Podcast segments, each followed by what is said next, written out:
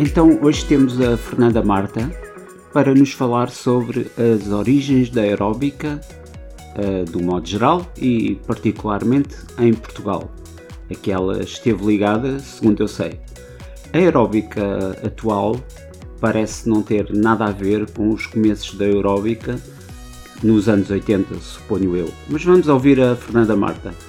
Qual é a principal diferença entre a competição da aeróbica atual, internacional, e eh, os primórdios da aeróbica?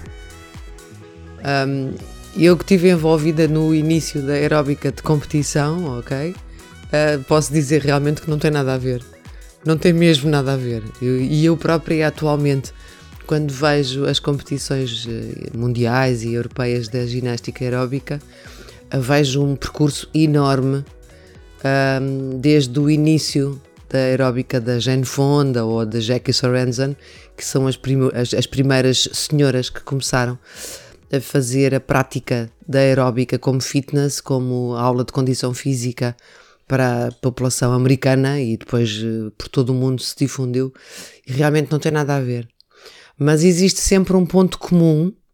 que se tenta um, identificar entre o início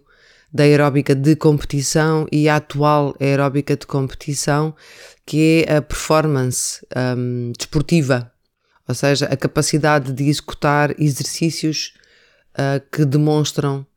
uh, qualidades físicas, como a força, a flexibilidade e a potência. Uh, no início da, da ginástica aeróbica fitness, um, a prática de base era a, flexão de braços, a flexão abdominal, o polichinelo ou o jumping jack e os chutes altos. Eram os quatro exercícios obrigatórios que um, no início das competições de ginástica aeróbica dos anos 80, 90,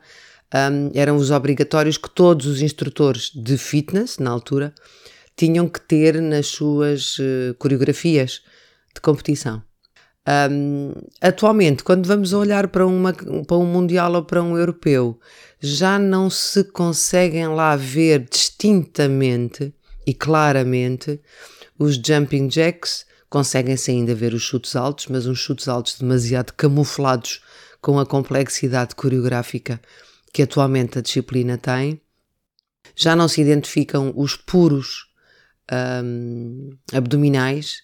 e conseguem-se vislumbrar a recepções em apoio facial ou finais de exercícios técnicos, gímnicos, que terminam na posição de apoio facial e que, portanto, têm lá o push-up ou a flexão de braços. Portanto, existe um ponto comum, mas é muito tenue. Ou seja, para o observador uh, comum, agora é muito mais acrobática e muito mais exigente fisicamente do que era nos anos 80, que era uma ginástica, digamos, mais acessível a todos, verdade? Um, obviamente que sim, né? Nos anos 80, um, a ginástica, na sua vertente desportiva, tinha as disciplinas mais antigas e mais tradicionais, as olímpicas, os trampolins, a,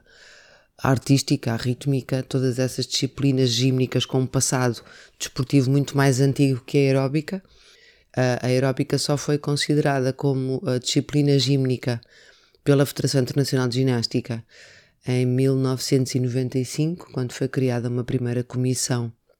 constituída por vários uh, técnicos convidados. Depois essa comissão começou a, a, organizar os regulamentos e os chamados códigos de pontuação, que são o regulamento que todos os juízes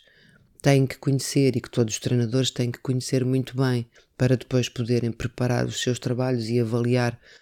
uh, a ginástica aeróbica de competição. E, portanto, é, foi nessa fase que eu entrei no, no início da, da aeróbica de competição, quer a nível nacional, europeu e mundial, porque a Federação de Ginástica, na altura, me convidou para ir fazer o primeiro curso de juízes e treinadores de aeróbica na Suíça, em 95. Uh, antes disso, em Portugal já havia algumas competições de ginástica aeróbica muito enquadradas na área do fitness, principalmente promovidas de início com o, o André Mans e Alice Rodrigues, que são pessoas muito conhecidas na área do fitness atualmente ainda. Uh, e foram eles que basicamente começaram a, a organizar competições uh, dos seus próprios clubes, dos seus próprios ginásios da altura, com instrutores de fitness e nas quais eu aderi naquela altura, quer com ginastas, quer uh, como, como competidora também, mas de, de imediato passei a, a, a juiz e depois, posteriormente, com o convite da Federação, comecei então a dar treino às minhas eh, alunas de fitness, que eram ginastas e que foram ginastas, e depois fui fazer o curso de juiz internacional.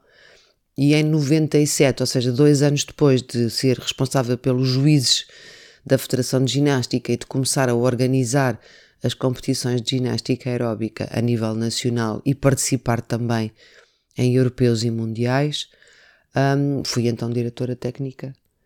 um, e estruturei e organizei a disciplina desde o seu início